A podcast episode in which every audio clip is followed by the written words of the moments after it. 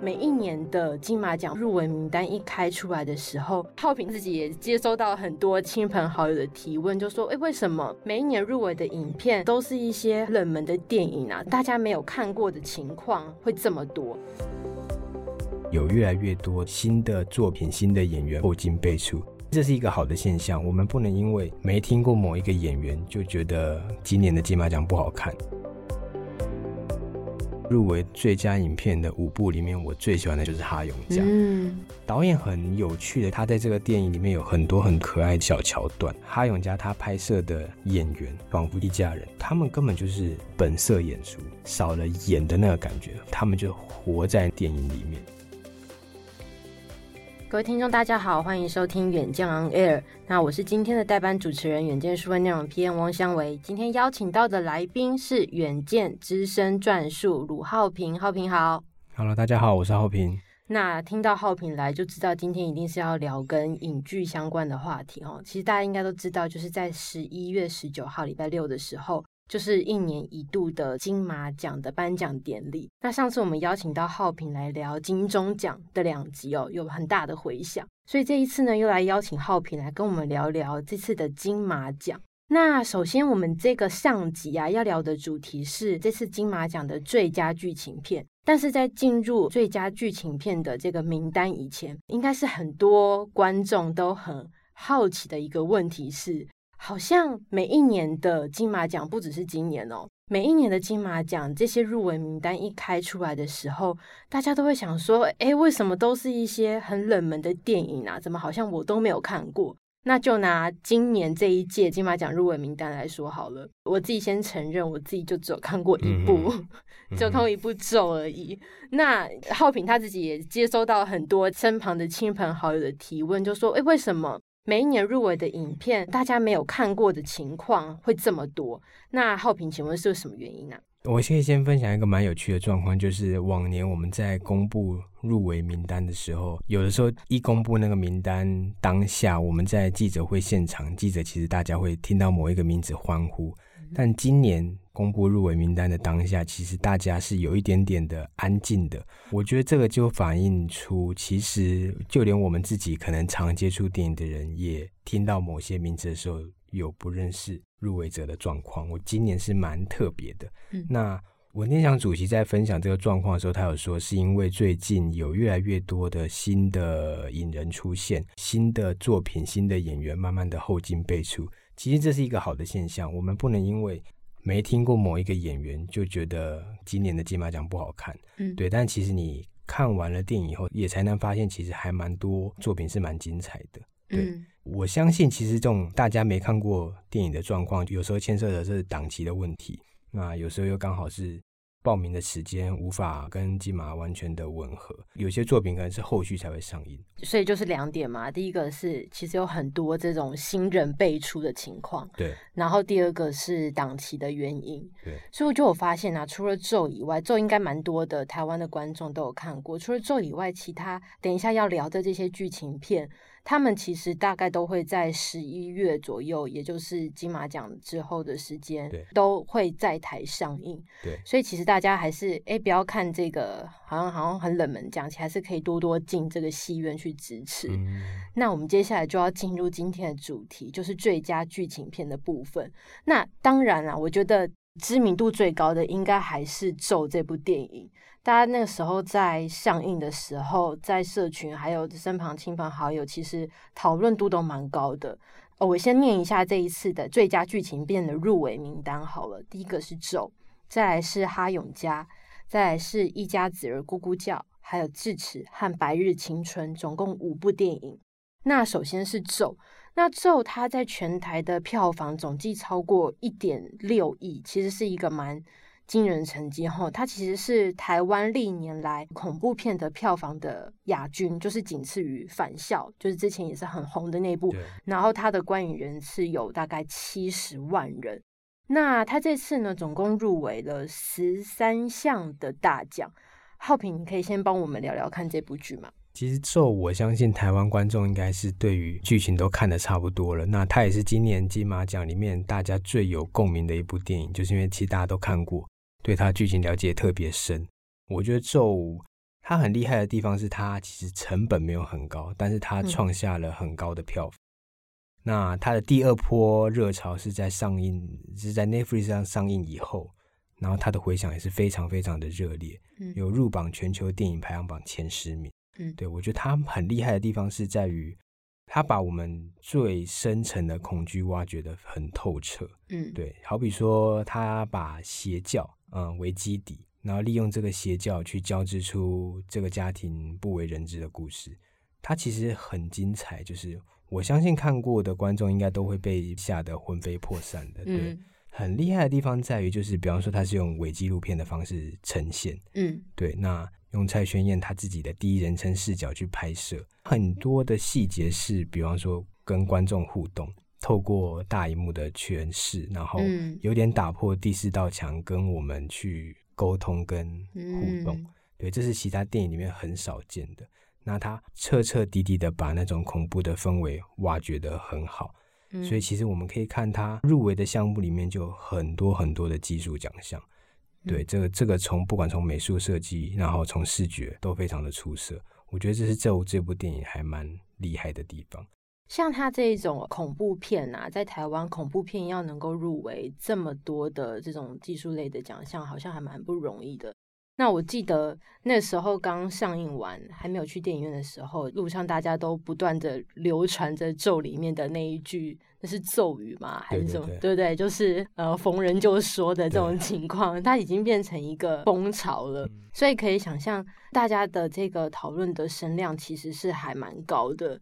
那这一部应该就是台湾观众可能比较会有共鸣的一部电影。嗯，它还有一个很厉害的地方，就是剧情其实完全是虚构的。嗯，当然它包装的很像是真实事件。嗯，对，不管是里面的咒语、里面的神像，还是甚至是手势，好了，在观影之前，甚至都会以为说那是真实邪教可能出现的一些议题，但其实完完全不是。那导演也说过很多次，那它完全是虚构出来的。嗯嗯，对，这个可以又把这个虚构的剧本。还原的这么真实，很厉害的地方在于他做了很多的填调，很多的考究，嗯，把我们最不了解的东西包装成一个很像是真实发生的故事，嗯，对，很很吸引人。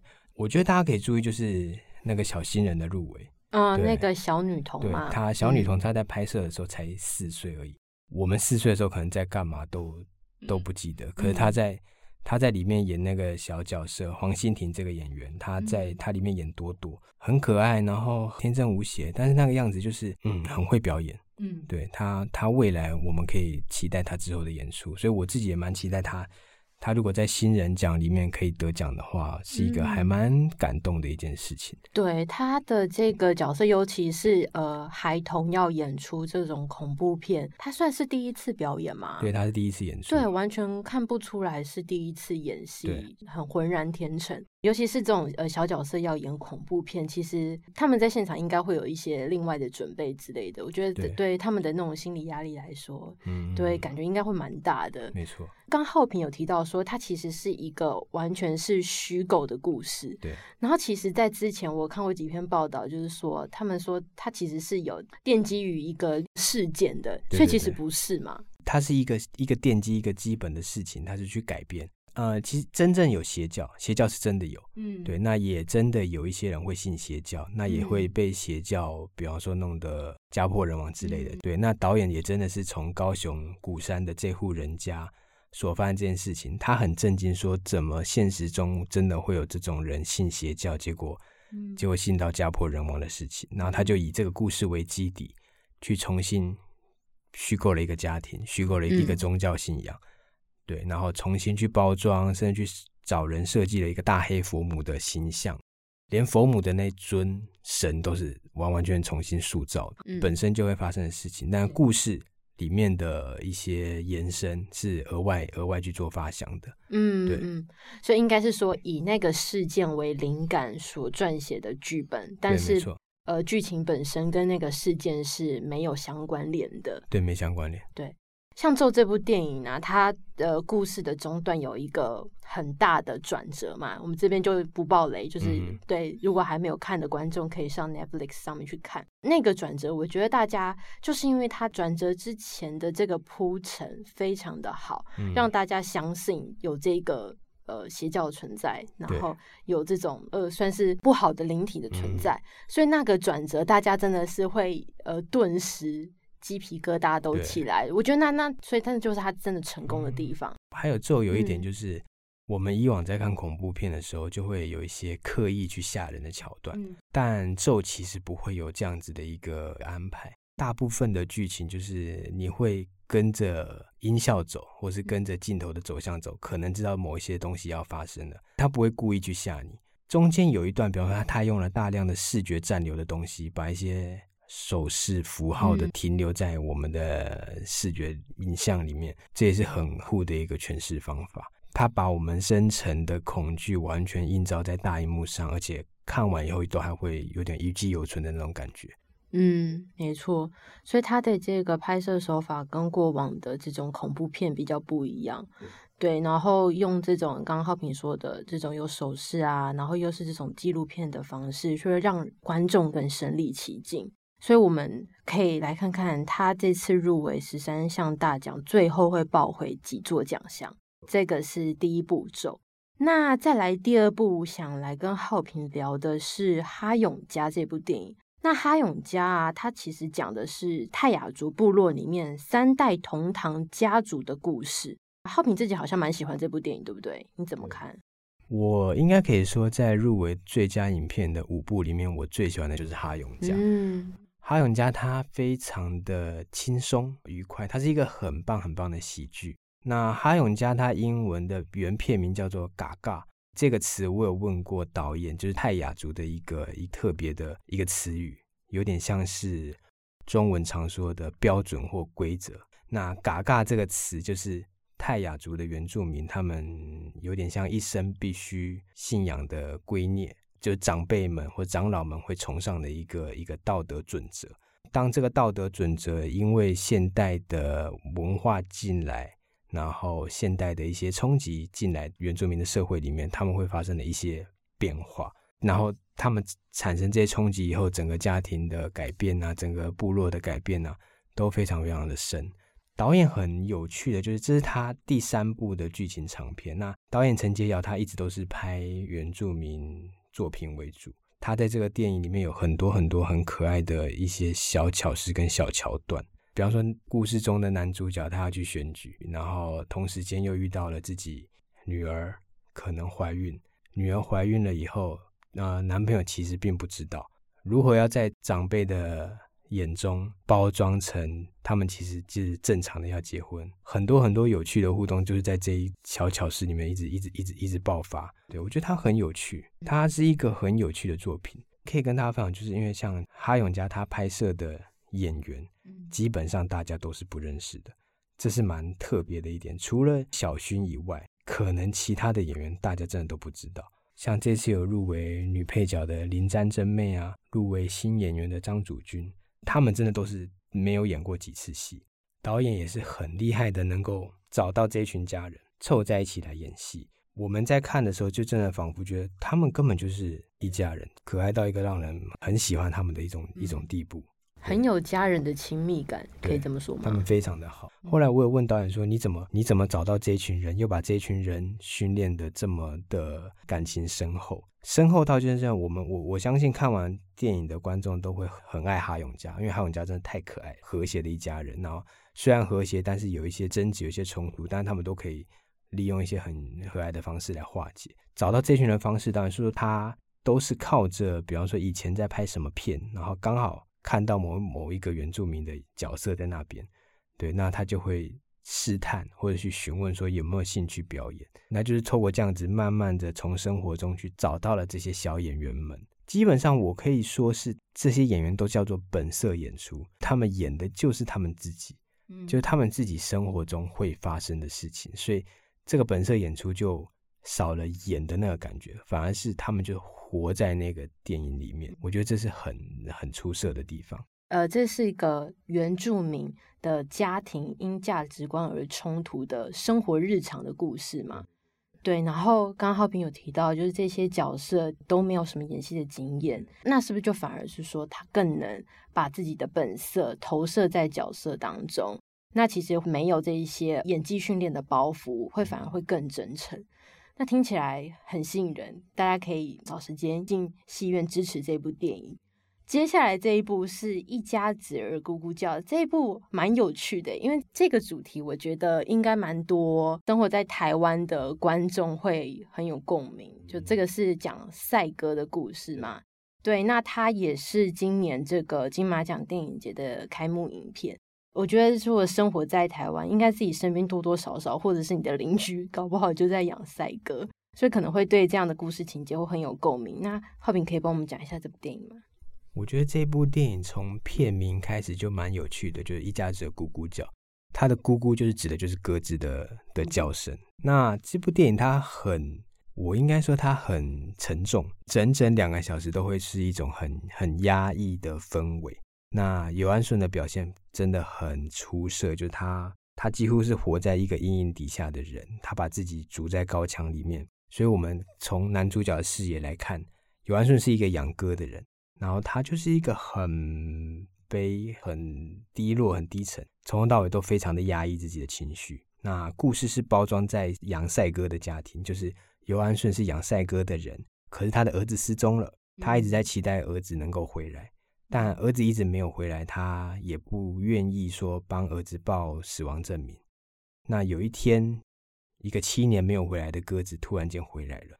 然后妈妈就觉得这是一个象征，也许儿子有可能会回来。一家人就活在这样子的期待跟期盼底下，但实际上却因为赛鸽这件事情面临的家破人亡和经济压力的悲剧。对，他很深刻的在讲述中年男子会面临的一些困顿。他还活在过去曾经辉煌的那个岁月，他曾经赛鸽，曾经赚了大钱。但是他现在却因为养这群鸽子，连自己都吃不饱。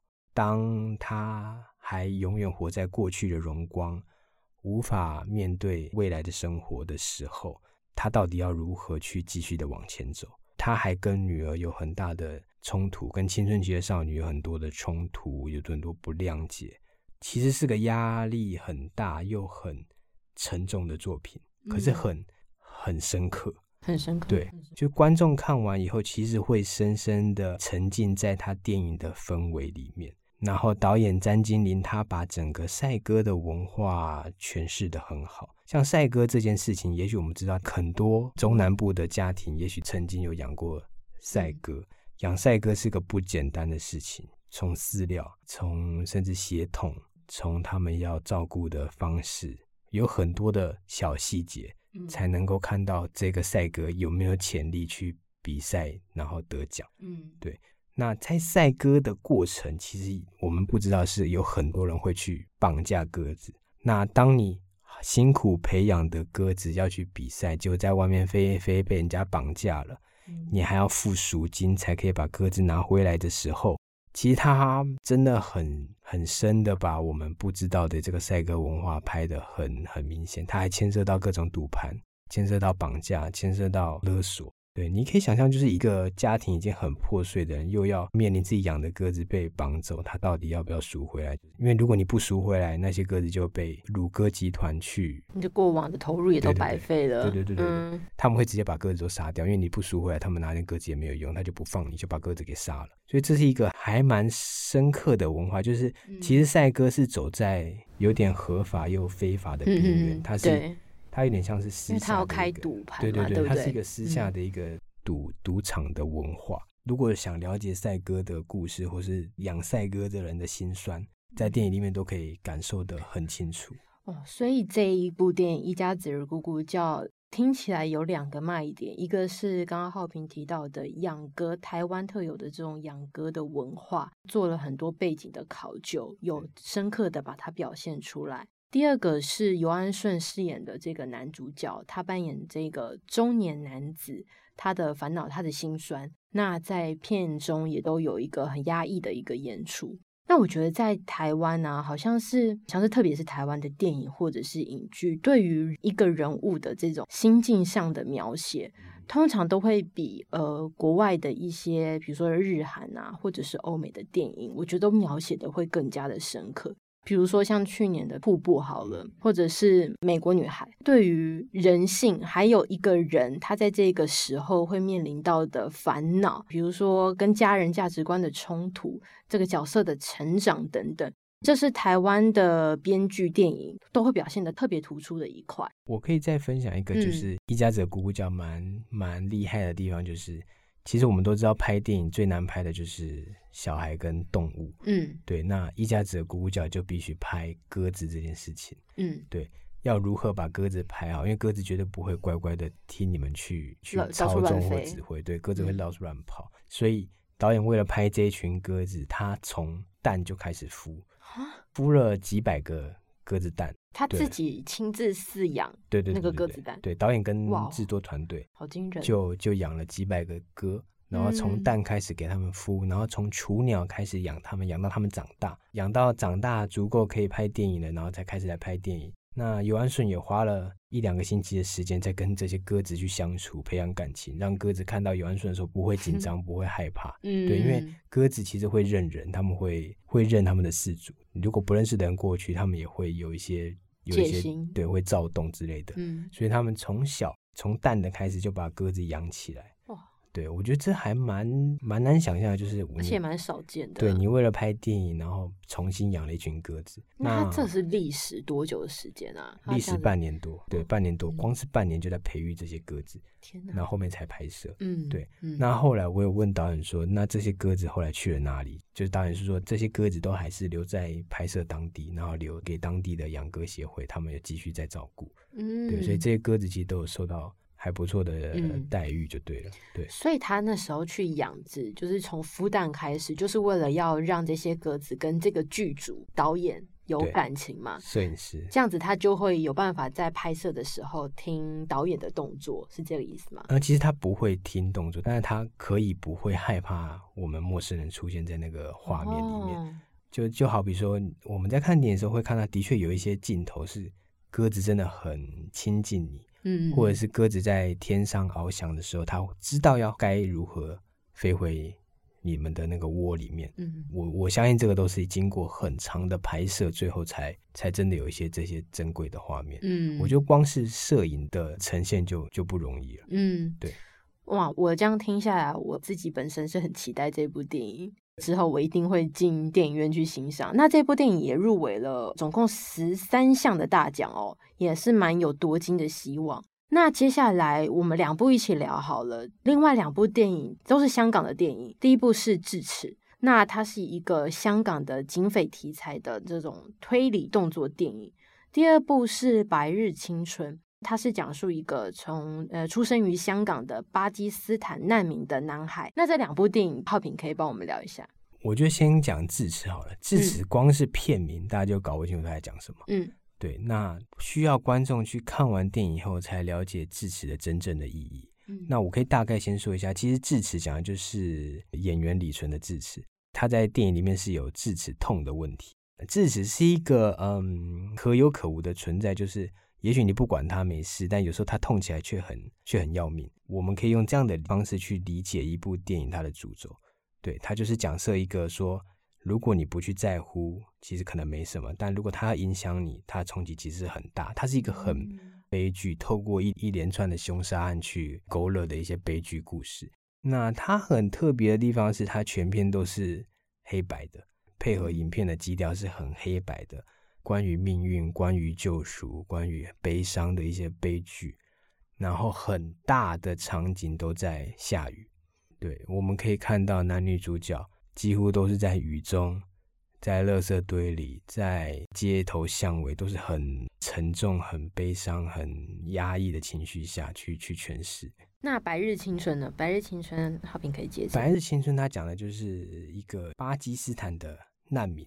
在香港的故事，也许大家不知道，香港有很多的外地的难民，但那些难民其实是一个过渡期到香港，那他们可能在香港等待能够再出国的机会，但是很多在香港滞留的人，也许就一辈子没办法出国，也无法再回到家乡。那因为这一群人集结而成的住户们，他们就有一些故事会发生。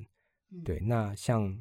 黄秋生他演一个计程车司机，他这个计程车司机在电影里面和这群呃难民的小孩有一点点冲突，然后他如何跟这群人上演一个很特别的关系，我觉得值得观众在电影里面欣赏。对，黄秋生他很演技很深，就是我们可以看到他完全不同的一个面貌。他有一些家庭的的问题，然后有一些跟儿子的冲突。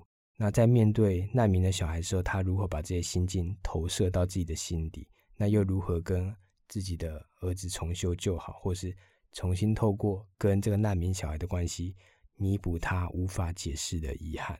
心理层面是蛮深刻的。嗯，对。所以刚好讲到黄秋生啊，我们就可以预告一下，就是下一集的《原浆 L，》，我们还是会邀请到浩平来聊这个金马奖的最佳男女主角入围的名单。然后另外有一个是，不晓得大家有没有发现，就是入围的名单啊，都是香港跟台湾的电影，没有中国的电影。这个也是我今天才在跟浩平聊到，诶，其实从某一年开始，中国电影就消失在金马奖当中。那这个事件，我们也可以下一集的时候会来带大家回顾一下。那这一集非常谢谢浩平，谢谢大家。那如果呢，你想了解更多细节，欢迎参考资讯栏的连结。最后也请大家每周锁定远见 on air，帮我们刷五星评价，让更多人知道我们在这里陪你轻松聊财经、产业、国际大小事。下次再见，拜拜。